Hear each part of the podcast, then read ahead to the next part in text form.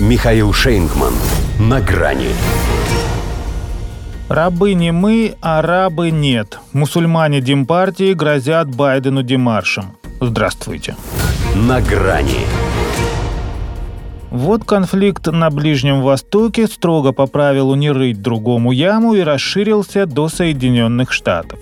Пока не в горячем виде, но это уже совсем не только уличные потасовки про палестинских и произраильских активистов.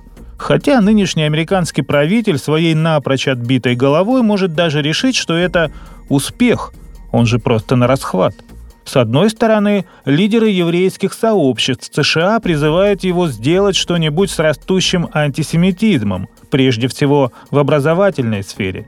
Никогда, говорят, раньше не сталкивались с такими настроениями.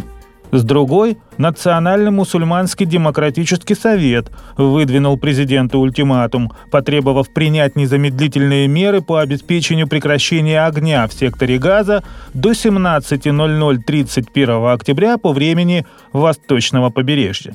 В противном случае, сказали, начнут работать против его переизбрания на второй срок. Надо ли уточнять, что у Джо Байдена демарш этот пропустили мимо ушей – отреагировав даже не на него, а вообще, лишь дежурной отговоркой о том, что приостановка боевых действий позволит Хамас собраться с силами. Правда, для проформы еще и Тель-Авив вежливо призвали по возможности соблюдать законы войны. Ну а как ты его заставишь, если он, пусть пока не во всем, но косплеит своего покровителя, который до сих пор даже не извинился за сброшенные на мирных японцев атомные бомбы? Не просто же так Бенджамин Нетаньяху в своих пафосных выступлениях наряду с библейскими аллюзиями проводит параллель с Пёрл-Харбором и 11 сентября.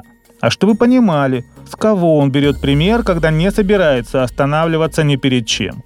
Потому что пока уверен в том, что из Вашингтона ему не позвонят и не скажут, а придется. Хотя старый маразматик еще может кое-что для него не сделать. В Белом доме уже предупредили, что его хозяин наложит вето на закон об экстренной помощи Израилю в размере 14 миллиардов долларов.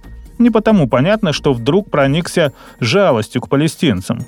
Он же хотел паровозом протащить и доп-паёк Украине, но республиканцы в Конгрессе разгадали этот незамысловатый маневр, отделив божий дар от яичницы. Вот Джо и решил показать характер, мол, или оптом, или так не доставайся же ты никому. Впрочем, вряд ли это возня, а дело, вероятно, примет затяжной оборот, повысит его авторитет. Там без вариантов.